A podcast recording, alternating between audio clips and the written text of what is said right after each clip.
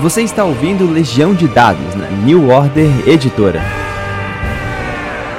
Essa não! Quer dizer que o cabeça de ossos é um traidor e um mentiroso? Sim, um traidor e mentiroso. E tenho sofrido por isso. Ah, É verdade, cavaleiro. As más ações sempre retornam a quem as pratica. Acabam formando um círculo. E o seu efeito jamais termina até o círculo ser quebrado.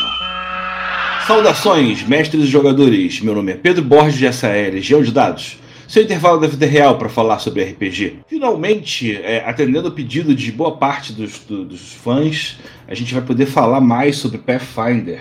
E não é só isso, a gente vai falar sobre dois financiamentos coletivos que as metas já foram batidas e em breve você já vai ter aí na sua casa. Né?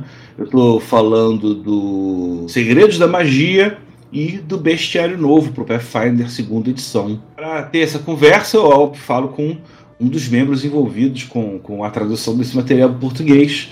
Se você conhece o programa, você provavelmente já conhece ele. Eu tô aqui com o Calvin Semião. Tudo bom, cara? Como é que você tá?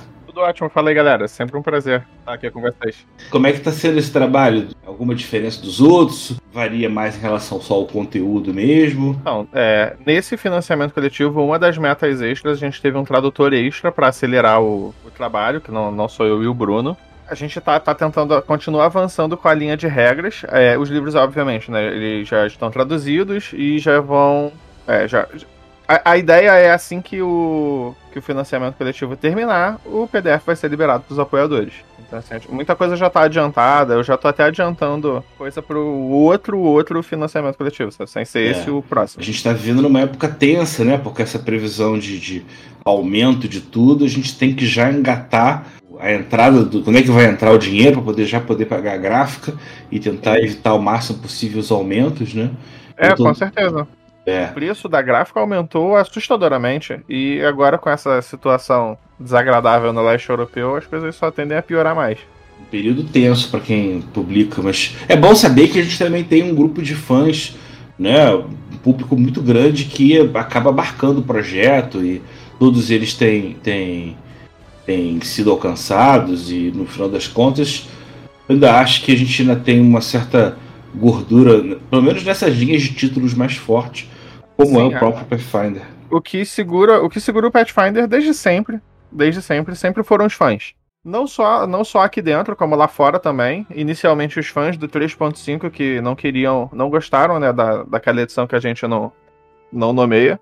E sorte que o Bruno tá aqui, aí dá pra eu falar essas coisas. E a Paz abraçou esses fãs, né? E, e esses fãs eles, eles retribuem. A Paz ela, ela tende a ser uma empresa muito próxima das demandas sociais atuais. E a New Order tenta replicar isso aqui. A gente tem um, um grupo de fãs que é, porra, galera, galera realmente é fora de série. Pathfinder começou com a ideia né, de abrir mão do, do termo raça para colocar ancestralidade, e aí você vendo que todos os sistemas também que puxando um pouco para esse lado, né, sempre tentando buscar uma maneira de adaptar o idioma, né? Eu também é, é, percebo muito isso. A gente está deixando de usar a palavra escravo para usar a palavra escravizado.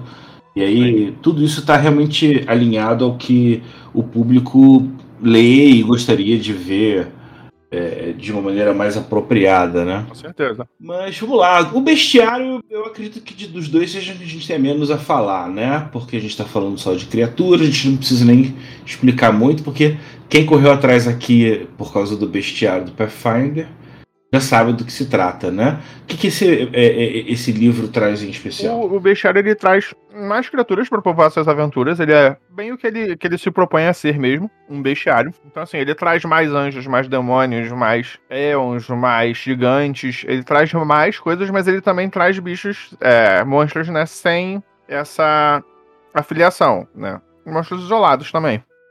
Tem, pô, tem o chupa-cabra, que é bem próximo da gente, né?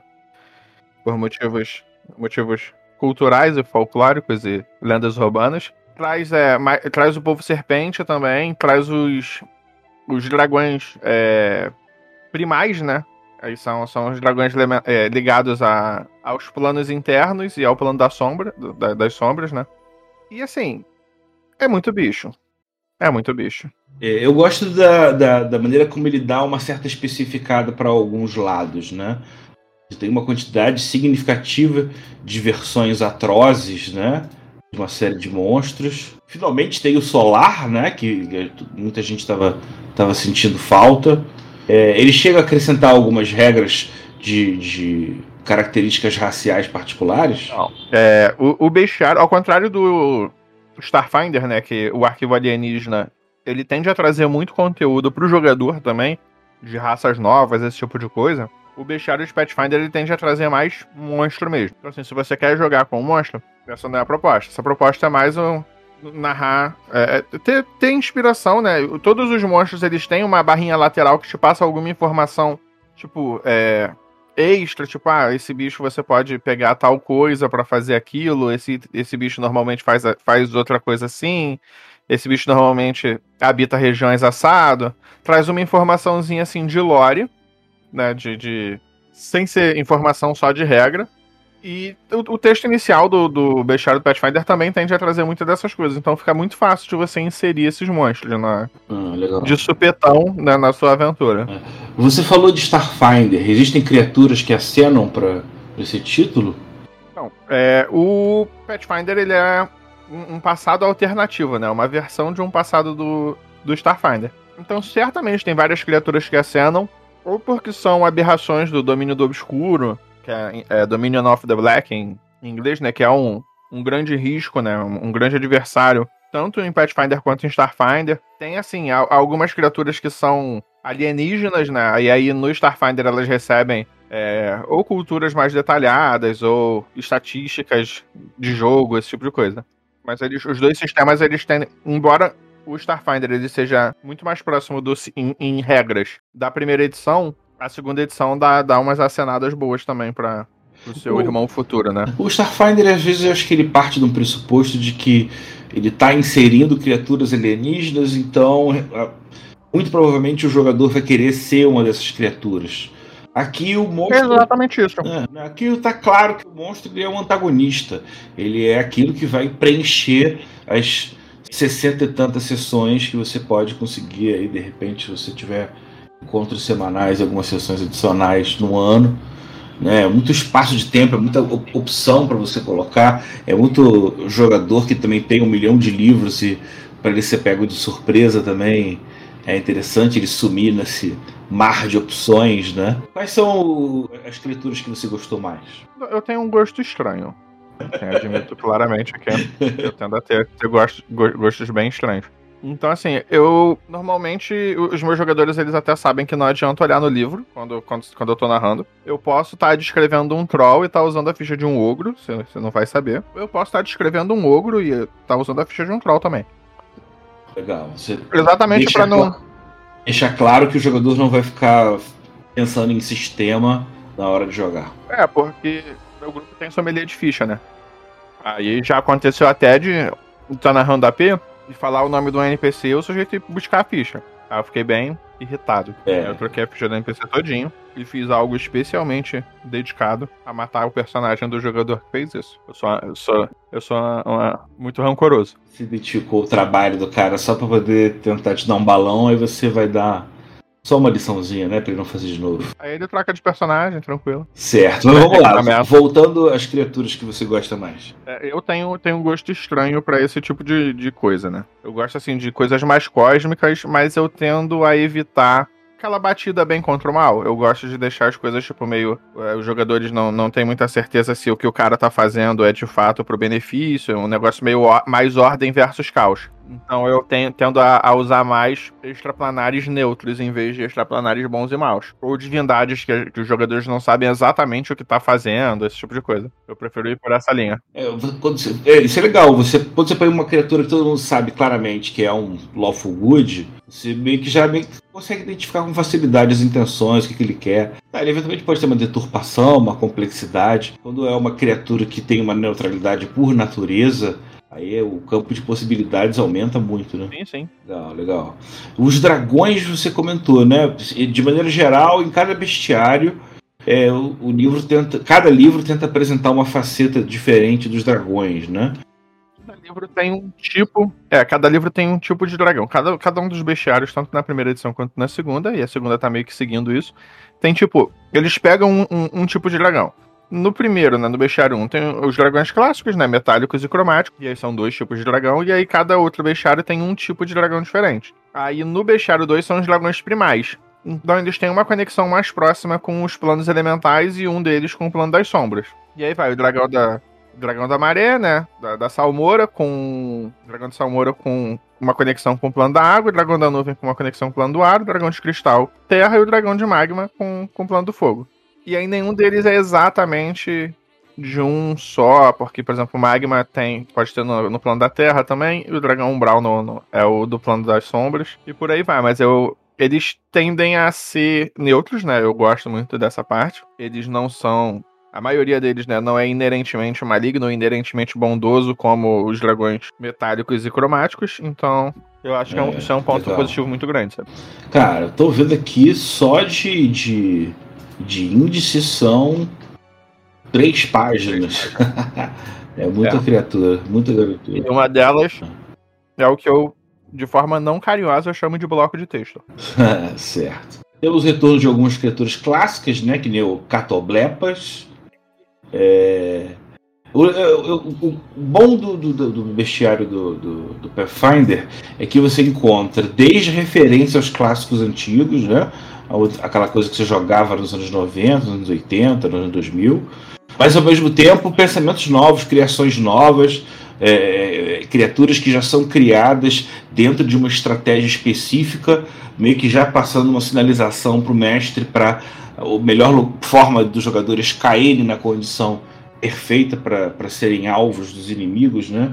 É, é, um, um, dilema legal que eu, que eu sempre gosto de trazer em relação ao monstro é que ele serve um pouco como facilitador do mestre porque vamos lá, vamos pensar assim, né? Se você tem um grupo de jogo, digamos, sejam seis jogadores, você tem seis caras que estão pensando em seis personagens, e ao mesmo tempo que eles vão evoluindo, eles não só vão ficando mais fortes, mas os jogadores vão ficando mais habilidosos com isso.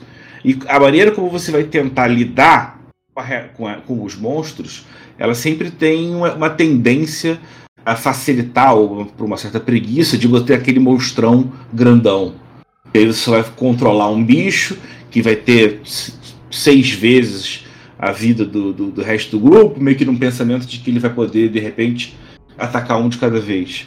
Mas isso também acabou, com o tempo, ficando muito claro que é, é, é bom você explorar a diversidade de criaturas. Né? Não é incomum que, que várias delas tenham já uma relação, um tipo de, de simbiose nesse momento acho que o mestre, quando ele realmente faz o dever de casa, ele também tem que pensar justamente nisso, né? Na distribuição de monstros.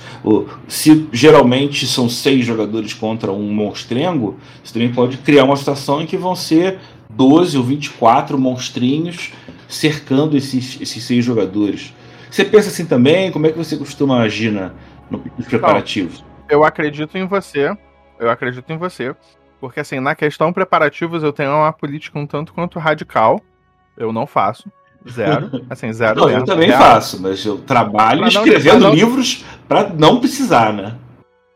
É, mas assim, é, eu sou vagabundo.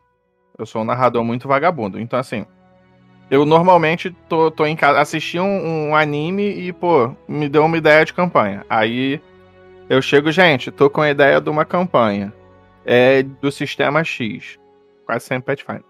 Vocês querem jogar? Aí a galera, ah, não, quero. Por exemplo, tem um cenário. É que todo mundo tem um cenário próprio, né? Todo, todo mundo tem essa porra.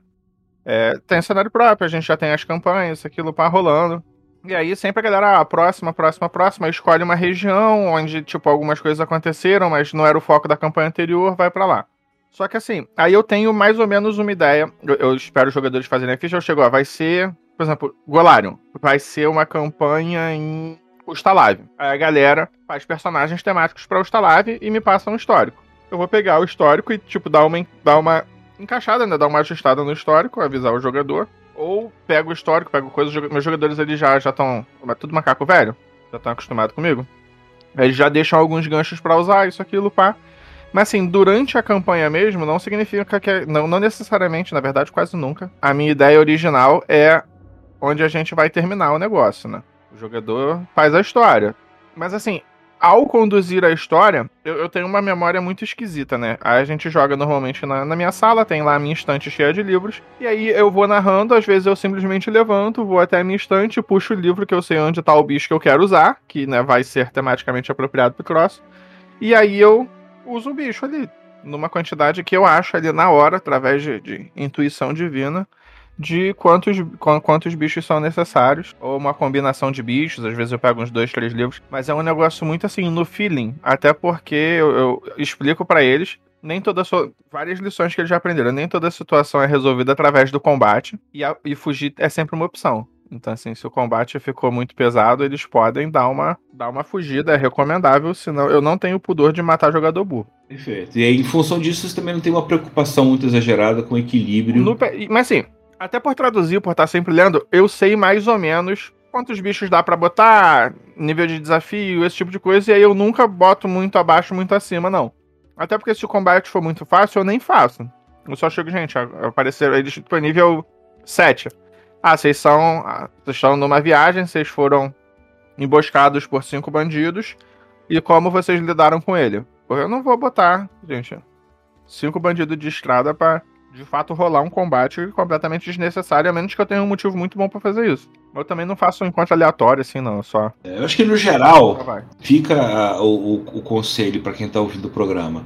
Às vezes você fica com aquela facilidade, ah, vou botar um grandão só para poder enfrentar todo mundo e às vezes ele acaba ou sendo destruído com muita rapidez ou você acaba repetindo muito esse tipo de formato.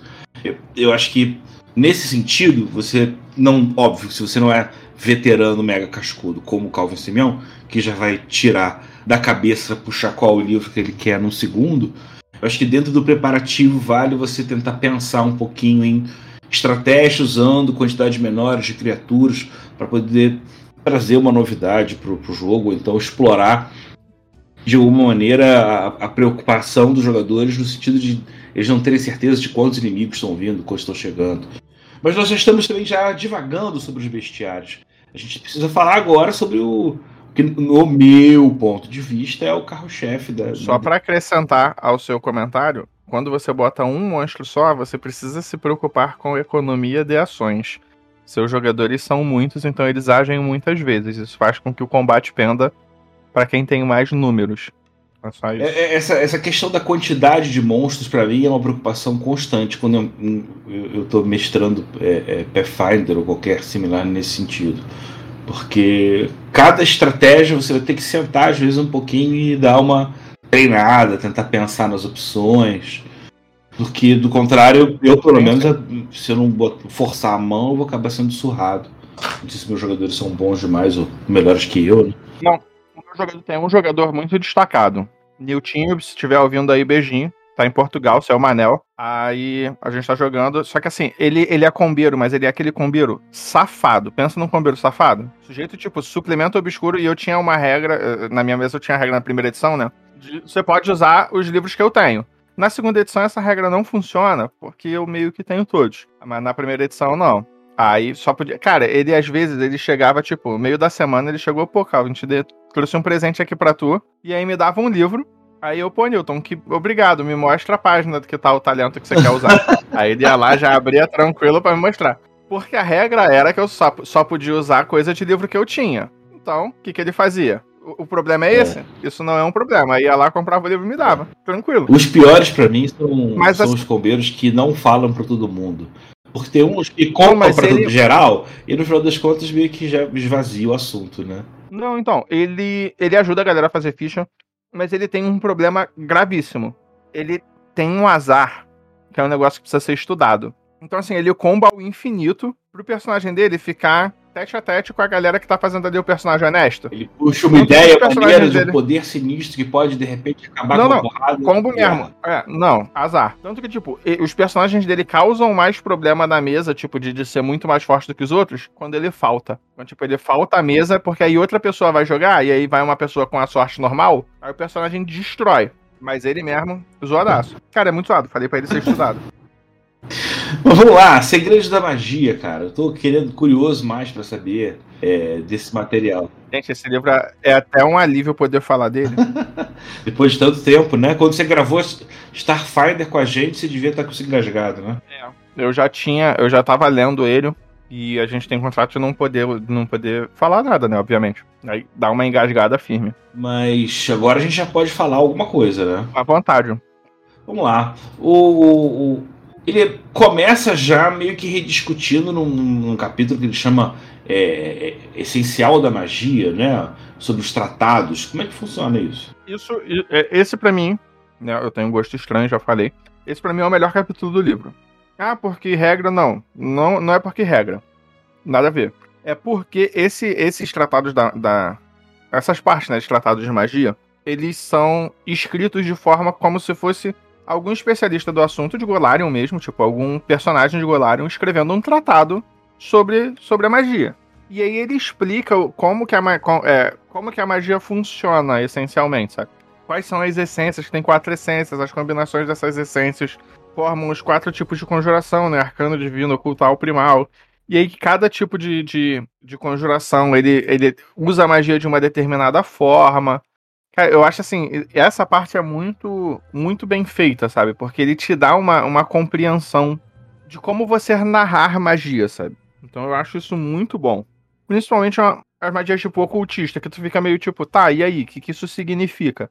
Por que, que o bardo faz magia usando música, sabe? Aí, tipo, aí isso te dá uma, um entendimento do motivo disso funcionar. Conta algum desses, vamos lá, como é que é? Ou do cultista ou do, ou do bardo? Então, o, o bardo é o ocultista mesmo, né? Então, assim, é, ele, ele pega a parte do das conexões, tipo, ele, ele usa o, o esotérico, né? Usa é, conexões entre as pessoas, e aí o bardo acessa essas conexões através através da, da música, mas tem outras, outras formas, né? Que é, é, é como se fosse um, um enigma cósmico, sabe? Ele não vem de isolação, vem, vem dessa conexão entre as pessoas. Então, eles fazem aquela. A, a, magia ocultista como a gente entende magia no nosso mundo, sabe? Tipo, da, daquela galera que é, que é ocultista mesmo. Então você é, fala da história, tipo, você pega todas aquelas roupas, aquelas cantos, aquelas coisas e elas estão ali para te contar uma história. Essa história, né, são os fios metafísicos como se você estivesse tecendo uma coisa numa tapeçaria. Tá fazendo uma tapeçaria com esses fios e aí a sua, narra, a sua, a sua linguagem, né, a sua narrativa ela é enraizada em pensamentos e emoções, e aí você usa isso como ferramentas para manipular a história. E aí, ao manipular a história, você consegue fazer o efeito mágico. Então, assim, o bardo, ao contar uma história, ao manipular ela, é que ele consegue fazer o, o efeito. É a forma que ele, que ele usa. E assim, isso de você ter essa explicação, isso não só pro ocultista, isso pro, pro arcanista, né, pro, pro mago, isso pro clérigo, isso pro druida, tem essa, essa tratada e assim, são curtinhos, né? Duas páginas, cada um com uma fonte diferente, cada uma assinada por uma pessoa diferente, um instituto diferente. Tipo, cara, eu achei isso muito genial da parte da Legal. página. Essa parte do, do, do uh, arquétipos do inconsciente coletivo, é, fazer magia, para interagir, e você é, é, explicar o porquê da carisma, né? Porque o carisma também tá, envolve empatia e essa relação de, de, de, de interagir com os outros também é, é, é forte. Legal, legal, legal. O Arcano, como é que é? Conta, dá um resuminho por alto de, cada um deles. Acaba caindo nas essências de magia. Né? Existem quatro essências: matéria, mente, espírito e vida. São, são essas quatro abstrações: é, matéria, mente, espírito e vida. E aí são, são duas, dois, dois, duas duplas, né? Matéria e espírito são é, os, os bloquinhos, né? É o Lego que monta o multiverso, físico e metafísico mente e vida são as energias mágicas que dão forma a, ao Lego, né? E determina como, como eles buscam isso. Então acaba sendo uma, uma combinação de um e outro. Então, por exemplo, magia arcana. Ela vai pegar matéria e mente. A, a primal vai pegar é, matéria e vida. Então, vai, vai. E aí, tipo, a matéria é a essência mesmo, bruta mesmo, matéria, matéria, matéria como a gente entende matéria espírito, espírito mesmo, só que obviamente, né, em, em cenário de fantasia, a parte espiritual tem toda uma conexão é, religiosa, de, de, plano etéreo, invocação com, com os planos, relação com os deuses, esse tipo de coisa. Mente é essência mental mesmo, né? Ou, ou astral. É tipo, é tudo que você experiencia, experiencia né? A sua consciência, seu, seu, seus pensamentos. E vida é, é, Vida não é só, tipo, estar vivo, é, é essência vital, sabe? É tipo. É aquele equilíbrio de, de energia positiva. É o prime do mês. E, e negativa. é, é, isso. Só que não é, não é, só o Prime, né? É um Prime com, com Life também. Só que Life é Life, seria Matter também. um pouco demais. É, é, é. É, é complexo. Mas legal, legal. Mas, tipo, não é. E aí vai. Cada uma delas tem duas, né? Pega duas desses quatro, fazem combinações, né? Entre, entre esses quatro. E aí você consegue entender até porque, ah, pô, por que, que o mago não tem magia de cura? Pô, o mago não tem magia de cura porque ele não manipula a essência da vida. E por aí vai, sabe? Maneiro. Então, a princípio, eles mais ajudam o mestre e jogadores a obter esse olhar de como é que a magia funciona do que elemento de regra mais concreto, né? É, não, inicialmente é zero elemento de regra. Essa partezinha assim, zero elemento de regra. E aí depois, tipo, depois dessa parte da essência, ele fala dos arcos de encanto, né? Que são as escolas de magia. E aí ela também. Pô, tem uma barrinha lateral no livro que tão, são sinais. Aí, por exemplo, abjuração. Cores harmônicas, azul e dourado, corpo celestial, Acton, estação, inverno, planta, mangrove, animal, tartaruga, pedra, chifre ou coral. E as cartas de Harrow, né, as cartas do presságio. É, o anão de latão e o traidor. Então, assim, tem, tem várias paradas assim. Tipo, essas informações, elas afetam o quê? Em regra, né? Nada. Mas, por exemplo, um narrador que é mais descritivo, mais narrativista, pô, o cara usou usou um detectar magia, pô, usou um ver magia, usou alguma coisa para ver qual magia tá afetando o cara. E aí, pô, tu vê que é uma, uma escola de abjuração, você não precisa chegar e falar, é, você detecta uma hora de abjuração. Você pode chegar e falar, pô, você, você vê. É, o que você vê é uma aura azulada, com, com um toque gélido, papapá, esse tipo de coisa, sabe? Dá, dá pra você dar uma, uma trabalhada no, no, no cenário. Divertido. Eu, como mestre, me obrigaria no final dizer que é de abjuração. Mas no primeiro dá, né, aquela. Aquele fluffzinho, né? Daquela... Eu acho que vale total. Uhum. É, a gente tem cla três classes novas, não. Acho que são duas classes Dois. e mostrando como é que se trabalha a multiclasse, né? Como é que é o Magus e o, o é, da, dessas, dessas, duas, dessas duas classes, né? Tem a, as duas classes e o multiclasse dessas duas classes. Ah tá, o multiclasse é só dessas duas, ela não fala de, de combinações gerais, não. Não, não. Certo.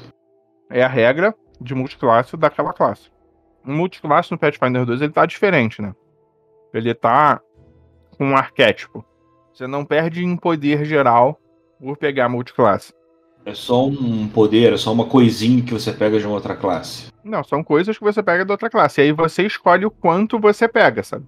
Mas você não não não deixa de ser da sua classe. não, ah, eu sou um mago e peguei multiclasse de clérigo. Eu ainda vou conjurar. Pô, como cheguei a mago 20, eu vou conjurar como mago 20. Mas eu peguei essas coisas aqui que eu posso conjurar como clérigo, pô, 14, sabe? E por aí vai. Mas então, sobre as classes. Magos é aquela muito esperada. Eu admito, admito aqui assim, abertamente. Quando lançou o Pathfinder 2, eu não vi a necessidade do Magos. Que o Magos ele é aquela mistura de, de mago e guerreiro. Então eu pensei, pô, com essa multiclasse do jeito que tá, tu não precisa de outra, de, de uma classe que faça isso. Então assim, eles. Porque as classes do Pathfinder 2, elas têm suas características individuais. Os personagens são muito, né, idiosincráticos. Personalizados, sim. Você tem uma capacidade de personalização incrível. E aí você faz uma classe que é uma mistura de duas outras, você já consegue fazer isso. Então eles precisavam desenvolver alguma mecânica que separasse o Magus de um guerreiro mago. E aí? Eles fizeram isso muito bem. Por conta agora, já fiquei curioso. Então, é, o, o Magus é, ele é definido por uma técnica, né? O Spell Strike, né? Golpe de magia. Duas ações e aí você pode conjurar uma magia de uma ou duas ações, que requer uma rolagem de ataque, e atacar com a sua arma para entregar para entregar essa magia. Ele fazia isso no, no, no, primeiro na primeira edição. Suave, tinha essa, essa habilidade, então assim, mantém a, a conexão. Só que você, você não, não consegue fazer isso até que você gaste uma ação que tem um traço de concentração. Você não consegue fazer isso de novo, né? Então, assim, para manter um equilíbrio de regras, gastar uma ação para se concentrar, para recarregar, né? Essa habilidade ou conjurar é, um, uma magia de confluxo, né? Que, que é um, uma magia de foco especial que ele tem, sempre temática com alguma coisa. Sempre tem, tem, esse, tem, tem essa, essa parte né, de, de, do personagem ele seguir o, o, tema que você escolheu. E tem o, a Cascada Arcana, né? Que é uma. É tipo uma postura de monge. Que aí você usa seus ataques. É um stance, é um stance, exatamente. Tem até o traço lá, postura. Stance. E aí você gasta uma ação. Só que o requerimento dela é que a sua ação mais recente foi conjurar uma magia ou fazer um spell strike. Um, um, um golpe de magia. E aí você vai ganhar bônus. Né? Tipo, vai dar dano extra, um, um, outro bônus, né? O tipo de dano vai depender do tipo de magia que você conjurou. A adiciona essa esse esse ponto diverso, né, no, na estratégia da coisa. Por exemplo, pô, esse inimigo aqui, ele sofre dano extra negativo. Então vou conjurar aqui uma magia de necromancia para entrar no na cascada arcana, que aí quando eu, quando eu atacar, eu vou dar dano extra de, de negativo, que é pra acionar essa fraqueza aqui. Tem toda essa, essa questão uhum. de bonecagem, né? Pombo do mais sincero, né? É, mas é. O, o é. Pathfinder 2, ele não te pune por você construir sua ficha errado. Não tem construir ficha errado. É. Você faz a ficha do jeito que você quer. Legal. Ele tende a te punir. A punição é você é o amiguinho fazer muito mais que você. Não, mas até ah, não fica tão, tão diverso assim. Você pode otimizar seu personagem ao infinito se você quiser, mas se você não fizer isso, seu personagem ainda é funcional.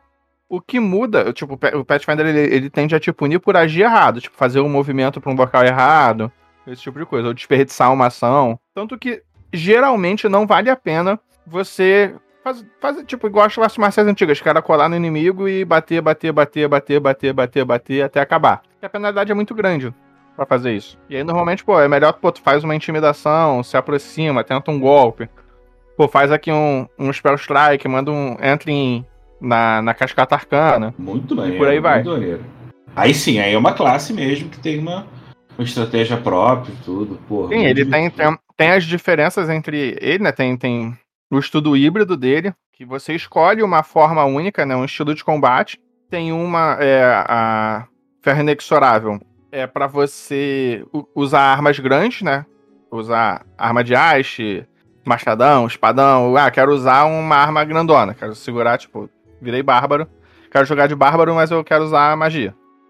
Essa pegou o ferro inexorável. Tem a, a sombra a sombra risonha, né? O Laughing Shadow. Que é se move mais, ele é mais móvel.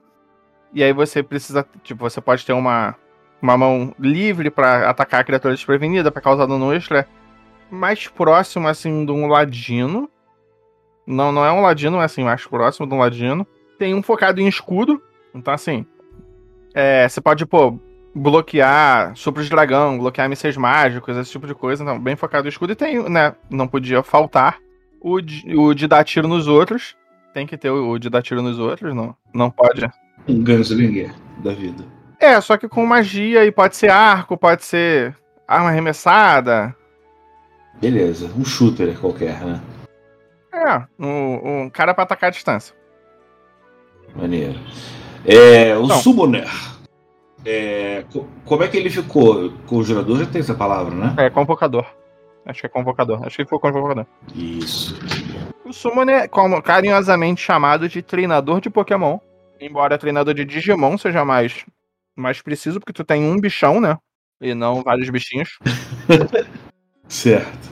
Ou seja, você tem um. Você chama um bicho e. Você tem uma conexão com, com um bicho, e aí ele não precisa ser um extraplanar, tipo, dá pra ele ser um dragão construído, dá pra ele ser um monte de coisa. É bem variado. Como sempre, muito variado, muitas escolhas. Você conjura com carisma, normal, pá. Só que a, conjuração deles é diferente, não é. Não conjura como um mago, não. Ele conjura uma, uma faixa ali de magia, sabe? Quatro níveis de magia só. Ele não tem tanta magia quanto as outras, porque ele tem uma forma né, de equilibrar dele ter esse bicho. E lembra que eu falei de economia de ações, que normalmente é uma vantagem, isso aquilo para prevenir isso. O, tem o, o, o agir junto, né? Você e o seu bicho, por você terem essa conexão, vocês têm o mesmo pool de ações, por assim dizer. Sabe? Então, assim, você pode fazer duas ações, seu bicho faz um, seu bicho pode fazer duas, você faz uma, o bicho pode fazer três, você não faz nenhuma, e por aí vai. Compartilha então, né? Compartilha suas ações com ela. Você pode compartilhar seus sentidos ou os sentidos dele com, com você. Você tem uma conexão com, com, esse, com, esse, com esse bicho.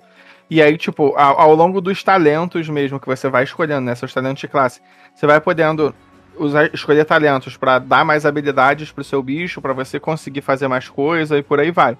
É muito. Você escolhe, sabe, o, onde vai estar seu foco. Você vai estar no seu, no seu Eidolon, não é Pokémon, nem Digimon, no seu Eidolon.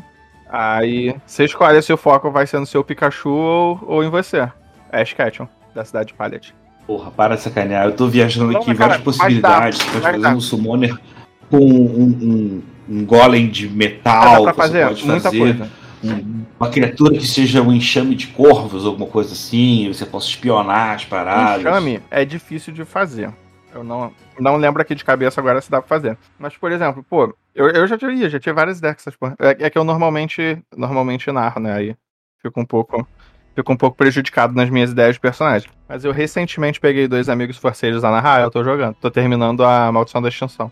É, só pra gente né, é, não deixar de falar. Magia. Magia tem, deve Não, ter sua patatada magia, nova. magia né? tem uma porrada. Assim, magia, o livro é, é- é meio que sobre isso. Ele não é só sobre fornecer opções de magia, ele não é um grimório. Ele é muito opções de personagem. Mas, cara, tem muita magia. Acho que quase, quase metade do livro é magia e itens mágicos. Muita magia nova. Muitos itens mágicos novos. Opções, né? Magias de foco também tem algumas, algumas novas. Ah, Então, assim, tipo, o cara que não é conjurador também tem. Tudo mantendo o, esse, esse equilíbrio, né, que o, que o Pathfinder tende a manter. Então, assim, tem bastante. Pô, Perfeito. tem é, invocar Legião Dracônica. Tipo, ah, quero invocar a porrada de dragão. Então, tem a magia aqui pra tu. Tem uma magia, pô, magia de, de druida boladão, magia de décimo nível. Ah, tô com vontade de invocar um kaiju. É, ah, aparece lá o Godzilla, que não, não é o Godzilla, né? É o Mogaru, não é o Godzilla. Outra coisa. E aí ele aparece, né? Faz uma. Aparece, faz uma gracinha, e aí depois ele some. Mas é. Cara, é muito maneiro, tem muitas Muito bom. opções. Ele, Te, te fornece muitas opções novas. ele fala bastante também de itens mágicos, né? Mas ele separa uns itenzinhos, meio que uns temas específicos, né? Magia cartártica, elementalismo, é, preparação é flexível. porque ele tem um tipo específico de item mágico novo, né? Que são os grimórios. E aí ele, além de só suas magias, é, ele faz um efeitinho extra. Tem tatuagem mágica, que é um, um tropo muito comum. Principalmente quando você foge um pouco da, daquele eurocentrismo pesado. Aí você normalmente tem essas questões de, de tatuagens mágicas, e tem isso, tem isso tem muito em Golarion. Algumas etnias elas são famosas por usar tatuagens mágicas. Tem, pô, cajados pessoais. Ah, eu sou mago de cajado, eu quero fazer meu, meu cajadinho mesmo. Então, assim, tem muita coisa. Consumíveis novos, muitos itens novos. E tem isso que você falou, que são. Eles não são itens, né? Eles são tipos novos. É, são temas, né? É, eles são opções novas, práticas mágicas incomuns. Então, a magia catártica mesmo. É focada em emoções, como diz o nome, né? E aí acontece uma situação. É como se fosse. Fazendo assim uma comparação, não é exatamente isso, gente, pelo amor de Deus, mas comparando, como se fosse uma fúria de bárbaro, só que pra mago. Então, tipo, acontece uma parada, aí você consegue é, entrar em catarse, né? E aí você ganha o fervor da sua emoção por, por algumas rodadas. E aí depois você sofre um efeito negativo por isso também. E aí você escolhe, por exemplo, qual é a sua catarse. Pode ser raiva, né? Aí fica, fica bem, bem, sou, sou o bárbaro. Mas, pô, pode ser aquela sensação de maravilha, pode ser medo, pode ser ódio, alegria, amor, orgulho, remorso, pode ser várias, várias opções diferentes. E cada uma delas tem um acionamento, né? Tem aquele gatilho que, que te permite entrar na catarse. Tem o efeito da ativação. Por exemplo, aqui, orgulho. O acionamento dela, né? O gatilho dela, você falhou criticamente uma rolagem de ataque ou, ou salvamento. E aí você pode acionar. É como uma reação, né? Certo. E aí, quando você ativa, a sua falha crítica já vira uma falha só. Então, assim, você não vai sofrer os efeitos da, da falha crítica, vai sofrer os efeitos da falha só. E aí, cada vez que você. São contingências, né? É, mais ou menos isso. E aí, cada vez que você usar uma magia de ilusão, né, até o começo do seu próximo turno, qualquer falha crítica que você rolar em um, em um ataque ou salvamento é uma falha. Só que quando você sai, né? Você fica três rodadas nesse estado. E aí, quando você sai, você tem um porém. E aí, o porém, por exemplo, do orgulho, você, você perde noção do que, que é real. Aí você fica confuso por uma rodada. E assim, e cada Pô, emoção tem um acionamento diferente, cada emoção tem um porém diferente, cada emoção tem um bônus diferente. Cada um a sua contingência. Pô, muito irado, cara. Calvin, sempre um prazer, é sempre uma aula aqui. Né? Eu acho que é legal a gente poder dividir isso com a galera que está acompanhando a evolução do, do financiamento coletivo. E aí, cara, algum último recado, algum último abraço, Sim, sim. algum último tchau? Isso que a gente falou hoje é só um gostinho. Tem muito mais. É verdade. Pouco que eu consegui olhar aqui do material por alto. Tem mesmo, muito mais. Só pelos índices. É coisa dessa. E não é coisa só dessa. opção para mago, para conjurador.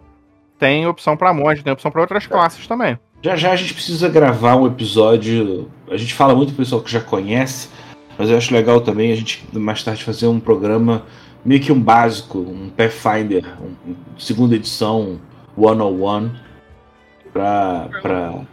É, eu acho que segue uma, uma- um fluxo maneiro. Cara, poxa, muito maneiro. Brigadão, Calvin. Quero agradecer também, poxa, você que está acompanhando a gente até agora. A gente estava numa fase mais experimental, chamando pessoas para falar sobre títulos e maneira de mestrar, mas a gente também não pode deixar de dar atenção a falar dos títulos principais da casa. Pô, é sempre um prazer receber o Calvin, falar de Pathfinder para mim. Pô, é super tranquilo. E então é isso, cara. Já já você já vai estar ouvindo mais pra gente conversar. Já estou me comprometendo aqui de fazer um programa sobre um- uma introdução ao Pathfinder segunda edição. Eu acho que também vai ter um bom retorno. Perfeito, galera? Porra, ótimo. Muito obrigado. Valeu mesmo, galera. Um forte abraço. Tchau. Você ouviu Legião de Dados na New Order Editora. Esse programa foi gravado e editado por Barcelos Taverneiro, diretamente da Taverna do Arcano.